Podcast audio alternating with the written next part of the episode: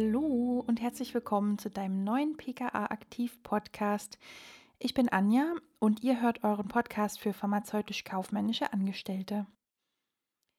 Ich würde heute gern mit euch ähm, über ein sehr wichtiges und durchaus auch immer noch aktuelles Thema mit euch sprechen, das auch für mich und in unserem Backoffice immer wieder eine große Rolle spielt. Und zwar die Nachhaltigkeit im Backoffice und wie kann ich meinen Arbeitsplatz und meine Arbeitsabläufe nachhaltig oder sogar umweltfreundlicher gestalten. In unserem persönlichen Alltag denken wir vermutlich schon sehr viel und häufig darüber nach, wie wir nachhaltiger leben können. Reinigungsmittel mit Ecolabel oder nachhaltig verpackte Kosmetik oder komplett unverpackte Lebensmittelangebote sind ja bereits in aller Munde. Aber versucht ihr eigentlich auch schon euren Arbeitsplatz nachhaltig zu gestalten? Wenn nicht, habe ich heute fünf Tipps für euch mitgebracht, wie ihr umweltfreundlich im Backoffice arbeiten könnt. Mein erster Tipp wäre Laminieren und Wiederverwenden.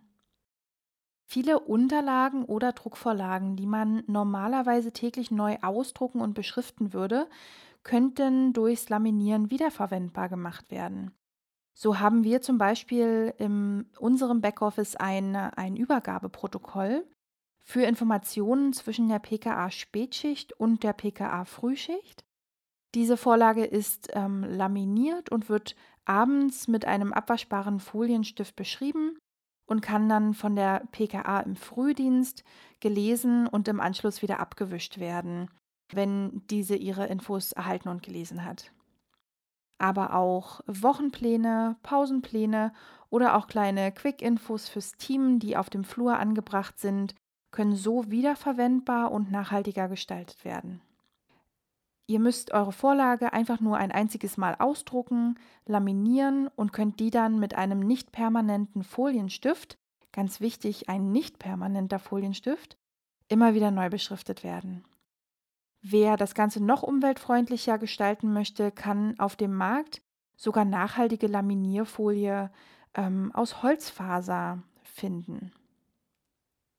Mein zweiter Tipp für euch, E-Mail statt Papierkram. Stellt bei den Direktlieferanten auf einen digitalen Rechnungsversand um. Die meisten Firmen sind mittlerweile supermodern unterwegs und versenden ihre Rechnungen nicht mehr per Post, sondern auch ganz easy per Mail. Diese kann dann ganz einfach und äh, direkt im PDF-Format beschriftet und von euch bearbeitet werden und dann direkt per Mail an die Buchhaltung gesendet werden. Das ist super easy, ziemlich nachhaltig und sparsam zugleich, denn hier sind kein extra Papier, keine Umschläge, Briefmarken und auch kein Postauto nötig. Ihr bekommt das Ganze direkt in euer E-Mail-Postfach und es kann alles am PC bearbeitet werden. Mein dritter Tipp für euch, die Direktbestellungen mal umweltfreundlich zu gestalten. Wie oft druckst du dir noch deine Bestellungen auf Papier aus und faxst diese an die Firma, um danach das Blatt dann wegzuschmeißen? Dabei können wir die Bestellungen auch direkt am PC per Mail oder mittlerweile auch schon per MSV3 versenden. Erkundige dich bei deinen Direktherstellern, ob die zum Beispiel MSV3-Bestellungen anbieten oder andere ähm, ja, per Klick-Bestellungen möglich sind. Oder speichere dir dein Bestellblatt als PDF und sende das dann per Mail an deinen Außendienst. In den meisten Fällen muss die Bestellübersicht dort gar nicht mehr ausgedruckt werden.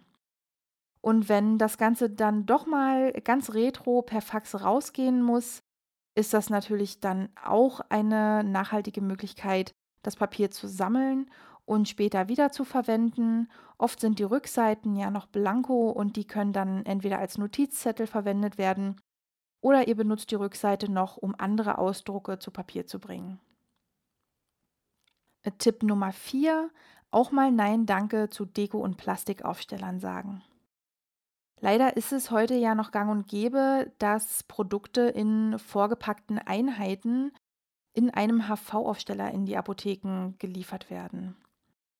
Häufig bekommt man dann eine Warenlieferung und mit der Lieferung direkt auch schon fünf HV-Aufsteller geliefert, die man eigentlich alle gar nicht benötigt. Und das Ganze am besten dann auch noch aus Plastik.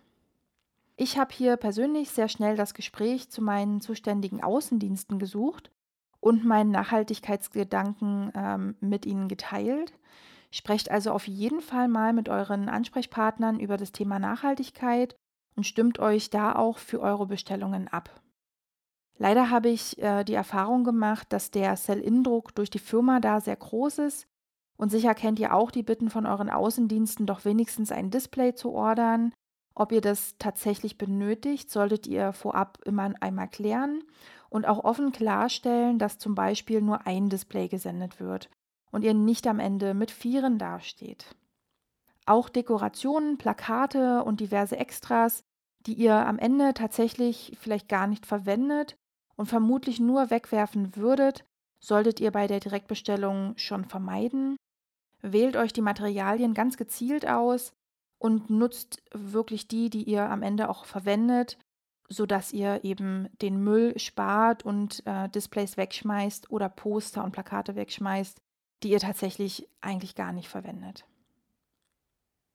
Mein fünfter und letzter Tipp wären Lieferwege zu sparen und den ökologischen Fußabtritt zu minimieren.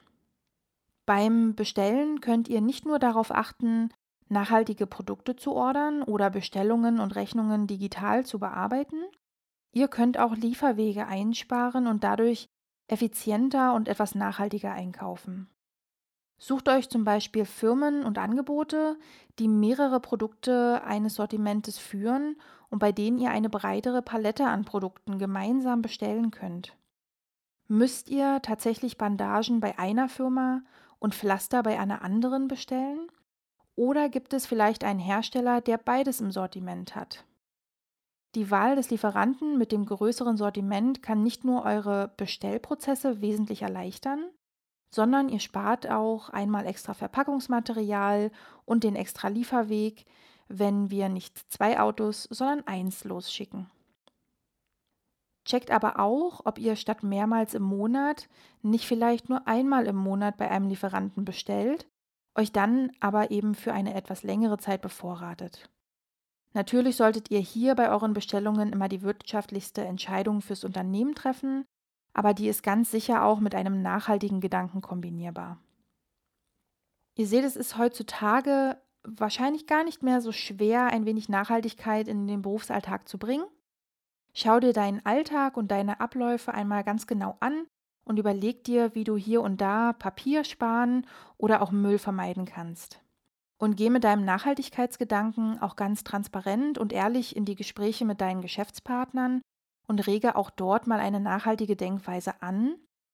Je mehr wir hier den Austausch auch mit unseren Partnern suchen, umso schneller werden wahrscheinlich auch nachhaltigere Handlungsstrategien angeboten. Ich freue mich, wenn wir uns bald wieder hören und wünsche dir schon mal viel Erfolg für deine Nachhaltigkeitsoffensive im Backoffice. Bis bald!